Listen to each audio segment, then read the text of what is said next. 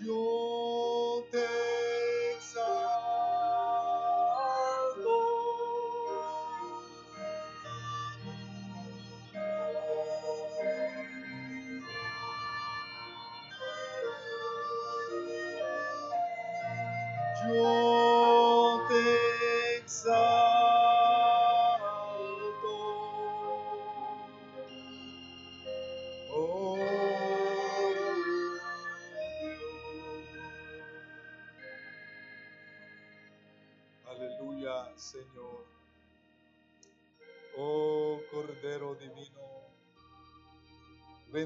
Espíritu Santo, gracias por venir a este lugar. Gracias por hacer morada, Señor, en medio de nosotros. Oh, síguete derramando, sigue descendiendo, Señor. Por favor, porque necesitados somos de tu presencia, Señor. Ven, Espíritu Santo. Ven, Señor Jesús. Amén. Y amén.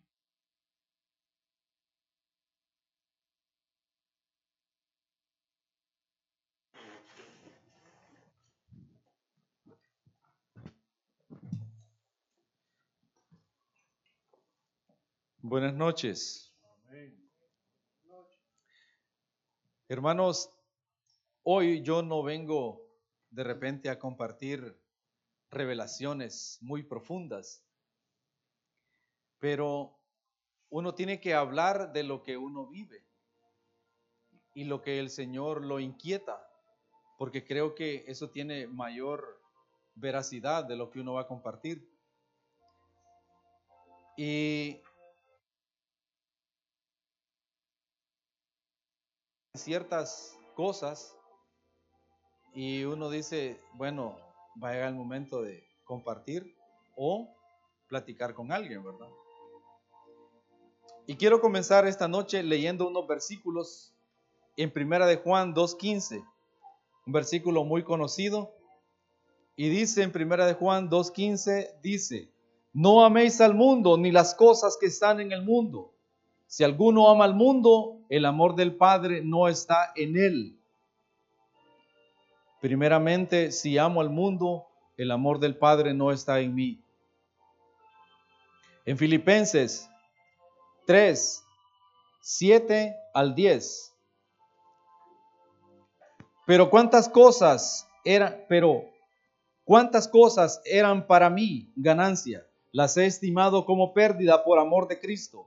Y ciertamente aún estando todas las cosas como pérdidas, por la excelencia del conocimiento de Cristo Jesús, mi Señor, por amor del cual lo he perdido todo y lo tengo por basura para ganar a Cristo y ser hallado en Él, no teniendo mi propia justicia, que es por la ley, sino que es por la fe de Cristo, la justicia que es de Dios por la fe, a fin de conocerle y el poder de su resurrección y la participación de su padecimiento, llegando a ser semejante a Él en su muerte.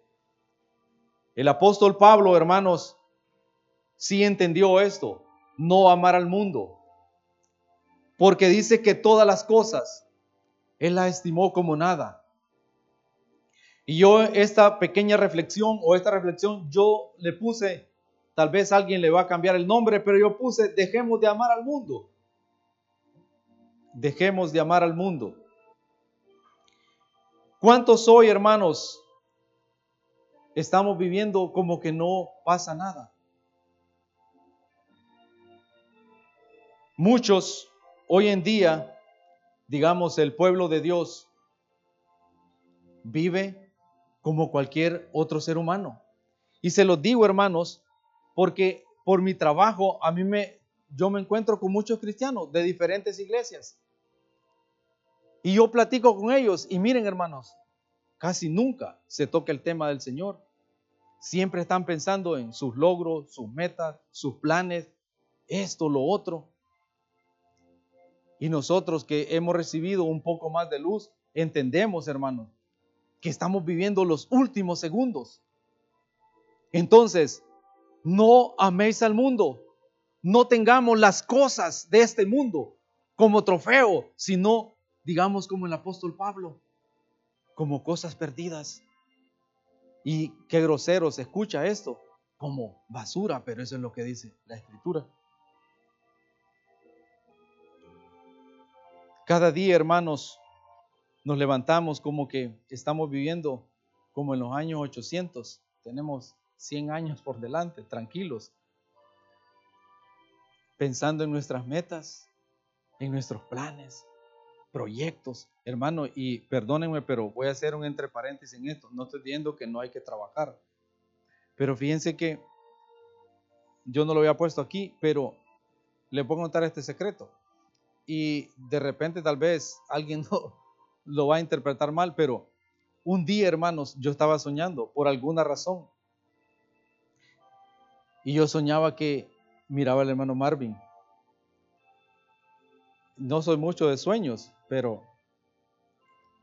Y cuando yo lo miraba, mi corazón se impactaba porque yo lo veía tan cerca de mí y digo, qué privilegio que el hermano Marvin. Pero yo lo vi al hermano Marvin como distraído. Pero yo estaba cerca de mí y digo, tengo que preguntarle algo. Y me le acerco y le digo, hermano Marvin, sé que ya estamos en los últimos tiempos. ¿Cómo debo conducirme? Y el hermano Marvin me voltea a ver y, el timbre de su voz, como lo he visto en, los videos, me acerca y me, se me acerca y me queda viendo y me dice, sigue haciendo las cosas como las has seguido haciendo, tu trabajo, tus responsabilidades, todo, pero no pierdas la vista de tu Dios. No descuides. Y hermanos, cuando él hablaba de la visión de la paloma, a mí me impactó porque, digo yo, increíble pues, o sea, lo que yo estoy diciendo con esto, hermanos, es que no es que nos vamos a acostar a dormir, pero no descuidemos, no atesoremos este mundo o las cosas que tenemos como los tesoros o como nuestra meta.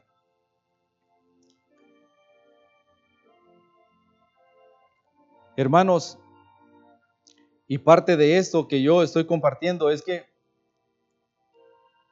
hemos escuchado prédicas, ejemplos, testimonios acerca del fin. La escritura, la palabra de Dios habla del fin.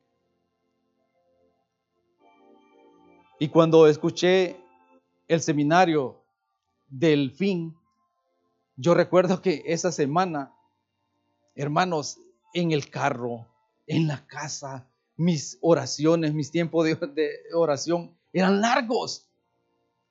Mis holocaustos, muchos coros. Y porque estaba impactado con lo del fin. Pero a medida fue pasando el tiempo, empecé a darme cuenta que me volví como a acomodar. Y ya hermanos, recuerdo un viernes que nosotros tenemos por costumbre con mi esposa siempre orar. Y recuerdo un viernes que me puse a ver, o un día me puse a ver un partido de fútbol. Y cuando menos acordé, eran las 10 de la noche. Y me dije a mi esposa, y no vamos a orar. Es cierto, no hemos orado. Entonces, hermano, a mí me dio temor.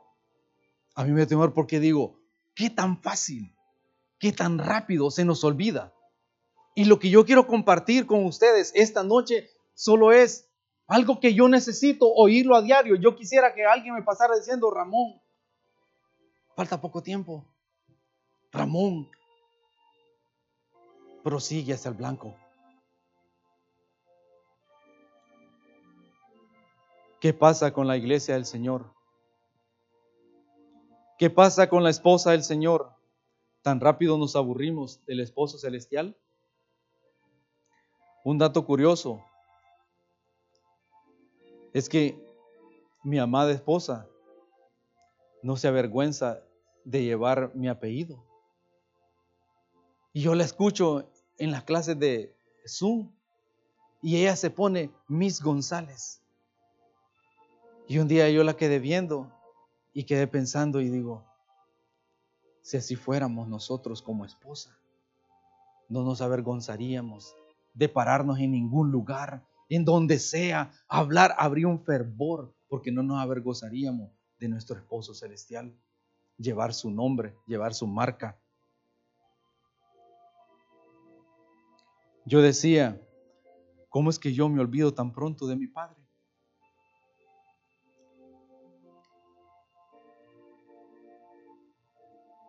Hermanos, y olvidarnos de nuestro Padre, acomodarnos, es olvidarnos de nuestra salvación, de nuestra relación con el Señor, apartarnos del camino. Podemos menospreciar la salvación, como dice Hebreos 2, 1 al 3. Por tanto, es necesario que con más diligencia atendamos las cosas que hemos oído no sea que nos deslicemos. Porque si la palabra dicha por medio de los ángeles fue firme y toda transgresión y desobediencia recibió justa retribución, ¿cómo escaparemos nosotros si descuidamos una salvación tan grande, la cual habiendo sido anunciada primeramente por el Señor, no fue confirmada por los que oyeron? ¿Cómo, hermano, tan pronto descuidamos una salvación tan grande? ¿Qué pasaría si descuidamos la salvación que ha sido anunciada? Es urgente, es de suma importancia presionar cada día, buscar al Señor cada día. Hermano, dice otra escritura en Primera de Pedro 4, 18 y 19, y dice el 18, si el justo con dificultad se salva, ¿en dónde aparecerá el impío y pecador? De modo que los que padecen según la voluntad de Dios encomienden sus almas al fiel Creador y hagan el bien. Prosigamos. Hermanos, si el justo, ¿dónde queda el impío? ¿En dónde estamos, hermanos? ¿En dónde está usted y en dónde estoy yo? ¿Somos justos? O somos impíos? ¿Estamos haciendo obras de justicia o obras impías? Y dice en Mateo 7:16, por sus frutos los conoceréis. ¿Acaso se recogen uvas de los espinos o higos de los abrojos? Por mis frutos me conocerán, hermanos, tanto Dios como los que están alrededor mío. ¿Cómo están mis frutos hoy? Y fíjense que me contaron de una iglesita que están haciendo allá, muy lejos.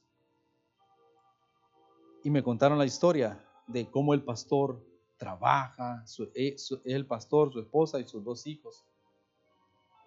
Y la iglesia es pobre y también son bien pocos. Entonces ya imaginan los diezmos del pastor. Entonces le mandé un cartón de huevos. Pero yo se lo mandé porque de algo le va a servir.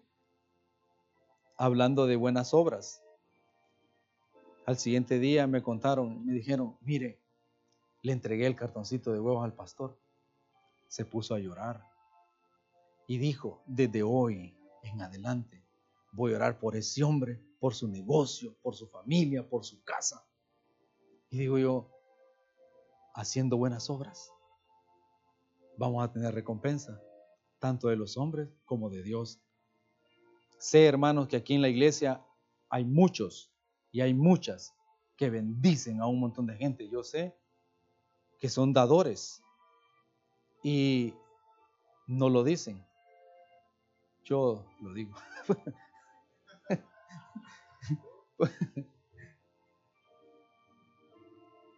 Hermanos, ¿Qué frutos estamos dando? ¿Será que puede venir el Señor hoy y encontrar frutos en nosotros? Examinémonos. ¿Será que puede venir y dice, voy a ir donde fulano de tal, de esta iglesia, y nosotros, Señor, aquí están mis frutos? O vendría el Señor y sería como la higuera no encuentra nada. Pero los frutos los vamos a dar a través de una relación con Él, a través de pasar tiempos con Él. Nada bueno sale de nosotros. Todo lo bueno es de Él. Algunos hermanos he escuchado que dicen, voy a esperar hasta el final de la final para dar frutos, para ponerme en serio con el Señor. ¿Han oído eso ustedes, hermanos? ¿O solo yo? Bueno, de repente algunos no lo dicen, pero a veces con nuestros hechos se lo decimos. Ah, ahorita no. Pero hermanos, no es garantía tener esa actitud. Y somos conscientes. Debemos ponernos en serio.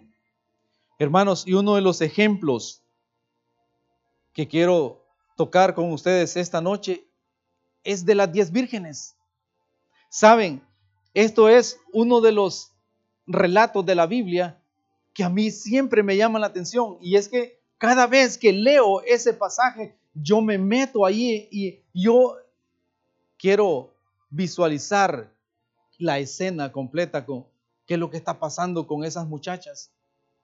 Hermano, está, yo me imagino esas muchachas ahí, esas diez mujeres santas hablando del Señor, que son santas, hermanos, son mujeres vírgenes, no se han contaminado.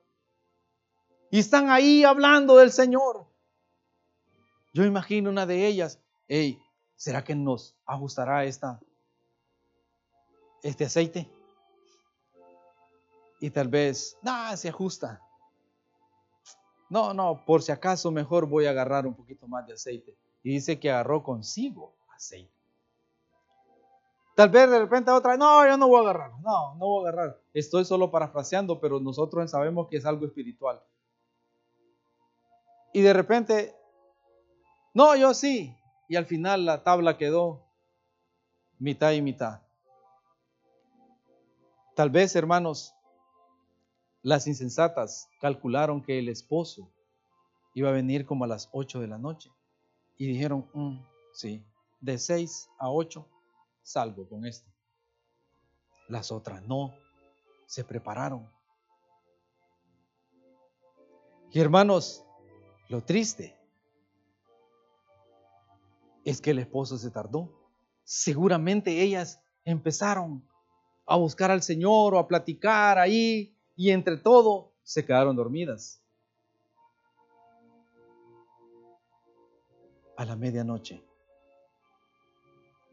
Mateo 25, 6.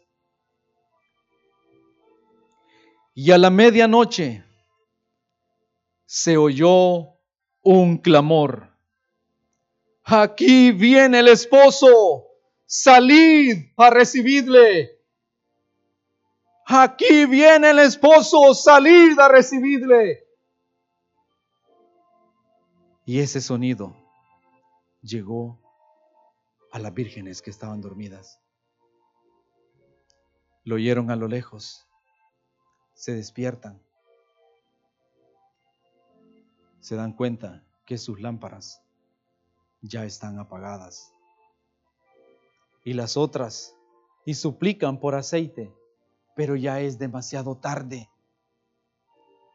Ya no pueden salir a recibir al esposo. Hermanos, ¿por qué esperar hasta el final? Si hemos oído a través de nuestros padres espirituales, a través de las escrituras, que debemos almacenar aceite en nuestras vasijas. Hermanos, estamos buscando al Señor. Estamos orando. Yo no los estoy condenando, hermanos, porque esto es una lucha entre todos. ¿Se recuerdan aquellos versículos que dicen, el plomero animó al platero, el platero? Es tiempo de animarnos. Es tiempo de pensar cómo está mi hermano apoyarlo, animarlo, que se encienda ese fuego, porque es tiempo de almacenar aceite. Es tiempo, hermanos, de que nuestras vasijas se estén llenando. Pero ¿qué está llenando mi vasija? ¿Qué está llenando su vasija hoy? ¿Tiene lo suficiente para la medianoche o solo hasta cierta parte de la noche. Hermano, si usted está presionando, está buscando al Señor con clamores, con gemidos, Entonces cuando escuche este clamor, salid a recibirle, aquí viene el esposo. Usted va a decir, aleluya, eso es lo que estaba esperando, ese es mi tiempo. Eso era lo que yo estaba anhelando. Pero si hermanos, si usted y yo no estamos presionando,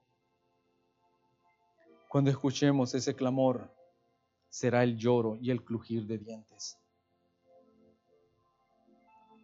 Padres que seguramente verán a sus hijos quedarse. Hijos que verán a sus padres. Esposos a sus esposas. Y viceversa. Porque yo no, usted no me va a poder dar de su unción. Porque las lámparas habla de la palabra y la, el aceite de la unción del Espíritu Santo. Imagínese yo corriendo donde usted, hermano, deme un poquito de unción. Deme, por favor. Demasiado tarde. Vaya a orar. Vaya a los que venden y compre.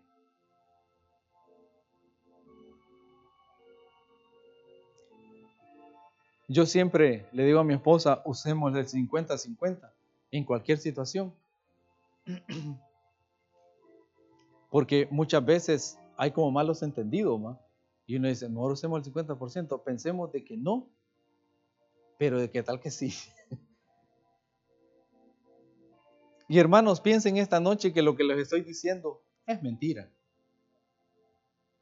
No hay relevancia, no se preocupen. No pasa nada. ¿Qué perdió? Pero si es cierto que tenemos que ponernos en serio, que tenemos que proseguir, que tenemos que empezar a aborrecer, a tener las cosas de este mundo, como dijo el apóstol Pablo, como basura, como pérdida.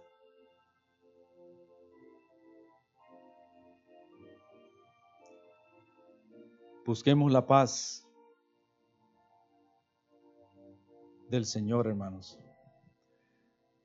Saben que estaba viendo un video y seguramente algunos lo han visto también, tampoco se lo recomiendo. Ese video es de los últimos momentos de las personas que son condenadas a muerte. Y es feo, pero lo que quiero compartir con ustedes es que los que están ahí les preguntan, ¿Cuáles son sus últimas palabras? ¿O su último deseo?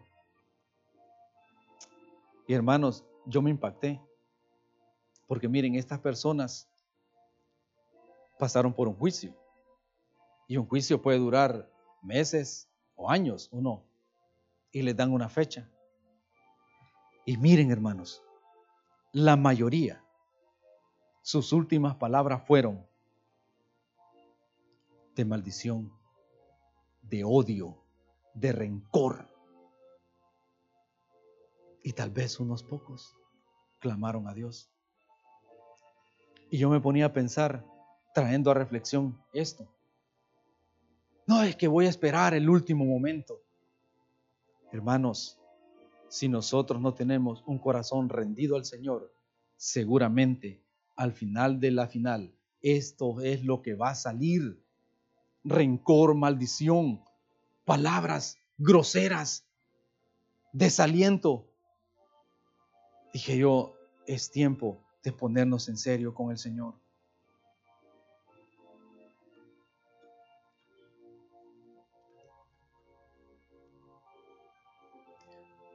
Muchos no se arrepintieron. Creemos que en el último momento vamos a arrepentirnos, que en el último momento vamos a llenar las vasijas con el aceite. Y no hay garantía. El tiempo es ahora. Dice Proverbio 23, 23, comprar la verdad y no la vendas, la sabiduría y la enseñanza y la inteligencia. Saben, hermanos, otro relato, el que quiero tocar, es del ladrón en la cruz. Quiero leer eso está en Lucas 23:40. 43 al 43, dice, respondiendo el otro, el bueno le está diciendo al, al, al, ladrón malo, respondiendo el otro, le reprendió diciendo, ni aún temes a Dios. O sea que este, este ladrón creía en Dios. Ni aún temes tú a Dios estando en la misma condenación.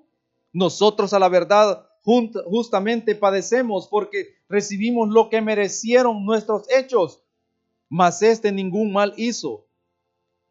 Y dijo a Jesús, acuérdate de mí cuando vengas en tu reino. Entonces Jesús le dijo, de cierto te digo, que hoy estarás conmigo en el paraíso. Saliéndome un poco de esto, Jesús le dice, hoy estarás conmigo en el paraíso.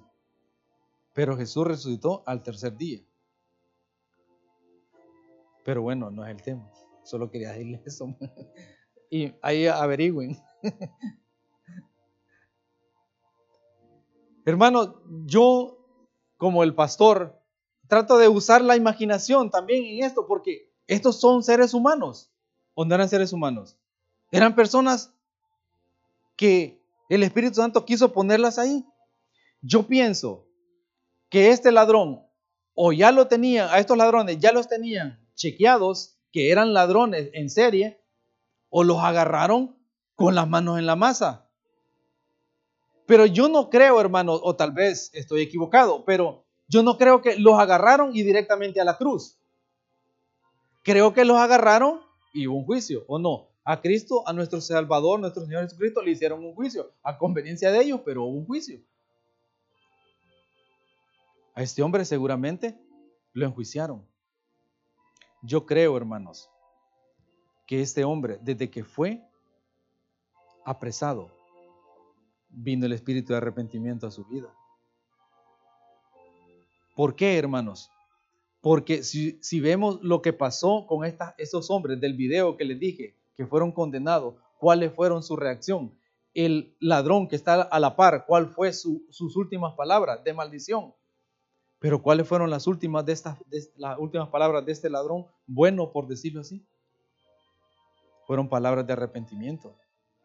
Entonces seguramente este hombre, hermanos, tuvo el arrepentimiento desde que fue apresado y llevado a la cruz y crucificado. Y hermanos, qué bendición que este hombre fue crucificado con el Salvador. Entonces, hermanos, yo he escuchado a muchos que dicen, no, como el ladrón en la cruz. Ahí va a ser, ahí me voy a arrepentir. Pero hermanos, no hay garantía. El tiempo es ahora. El tiempo es hoy. ¿Qué nos impide? Tiempo tenemos. Ganas no, dijo alguien.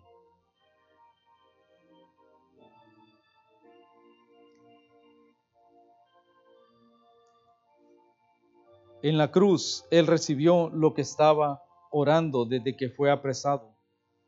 En todo el juicio hasta que fue condenado. Dios conoce los pensamientos y las intenciones del corazón. ¿Conocía nuestro Señor Jesucristo los pensamientos y las intenciones de este ladrón? Sí. Por eso recibió lo que él anhelaba, aún en su condición. No esperemos, hermanos, que sea demasiado tarde para ponernos en serio con el Señor. Hermanos, un verdadero vendedor de cualquier producto ofrece su producto como que no hay otro igual. No hay dos en el mundo como ese. Ofrece, da sus beneficios, sus ventajas, hasta sus ganancias. Y creo que un buen, buen vendedor ve a un cliente potencial y hasta le dice, cómpreme y con mi producto usted se va a hacer millonario. Pero él lo que quiere es vender.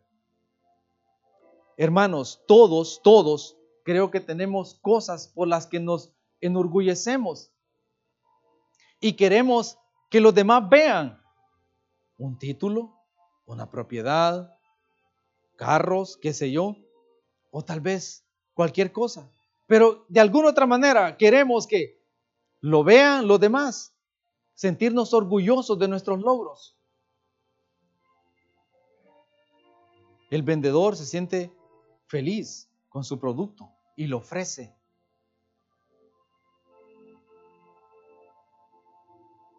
Ahora, hermanos, ¿qué tan orgullosos nos sentimos nosotros de nuestro Dios? Estamos dispuestos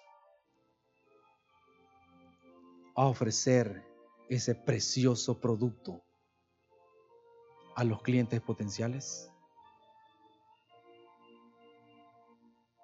¿O nos avergonzamos? ¿Predicamos en el trabajo acerca del Señor? ¿En el bus o donde estamos? ¿O nos da pena?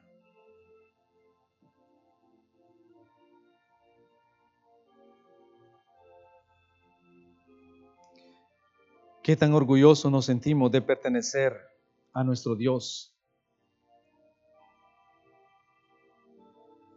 Deberíamos de decirle, hermanos, al mundo que nuestro Redentor vive. Hermanos, quisiera tener ese fuego en mi corazón.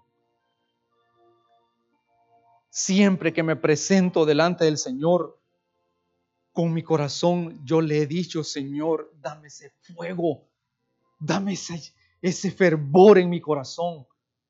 Yo quiero, Señor, yo quiero. Muchas veces mis oraciones han sido tan secas. Hermanos, pero quisiera proseguir en medio de mis debilidades, de mis dificultades, en medio de todo. Quisiera, yo sí quiero que el Espíritu Santo me transforme. ¿Y usted, hermano? Yo sí quiero.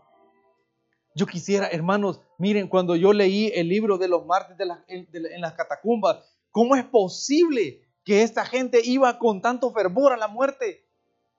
Porque estaban llenos del Espíritu Santo, estaban llenos del Señor.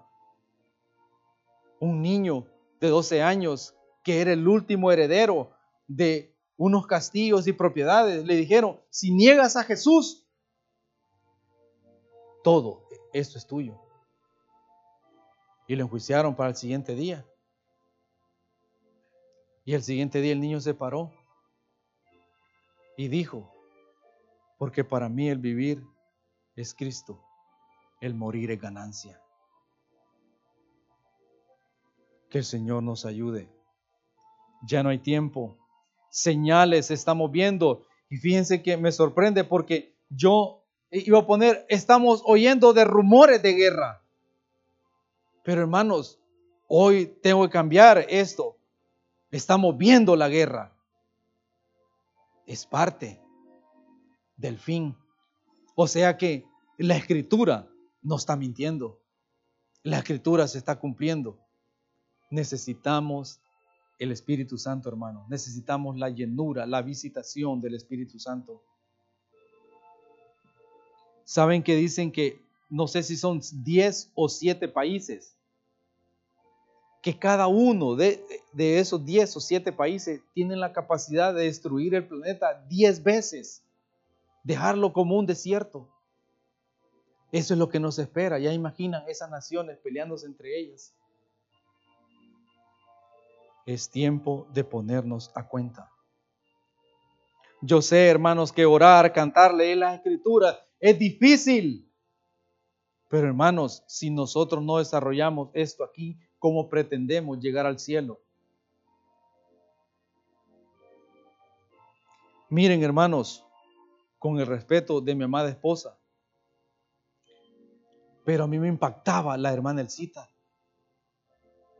Para esta mujer no había hora, no había lugar, no había tiempo. Ella solo quería pasar a solas con su Dios. Era común, era normal escuchar a esta mujer sus clamores. Siete de la mañana, tres de la tarde, por la noche. Esa mujer abrió los cielos para ella aquí. Y es lo que debemos hacer. Miren, hermanos, si ustedes no conocieron muy de cerca a la hermana Elcita, se perdieron una gran oportunidad. Era un gozo, era una bendición pasar tiempo con esa mujer porque amaba a su Dios. Ella lo que está viviendo ahorita es lo que vivió aquí. ¿Saben que yo dije cuando ella falleció? Yo dije, así vale la pena morir. Así vale la pena irse con el Señor. No hay duda, hermanos, no hay duda.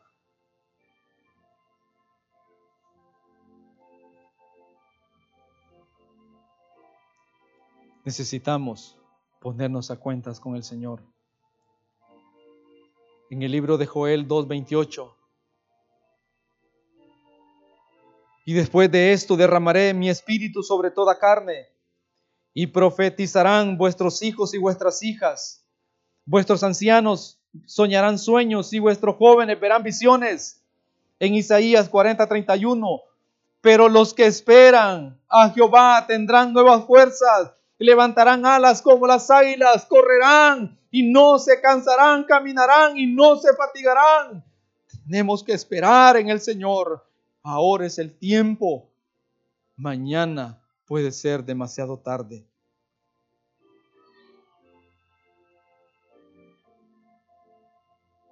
Que el Señor ponga ese fuego en nuestros corazones. Dios les bendiga.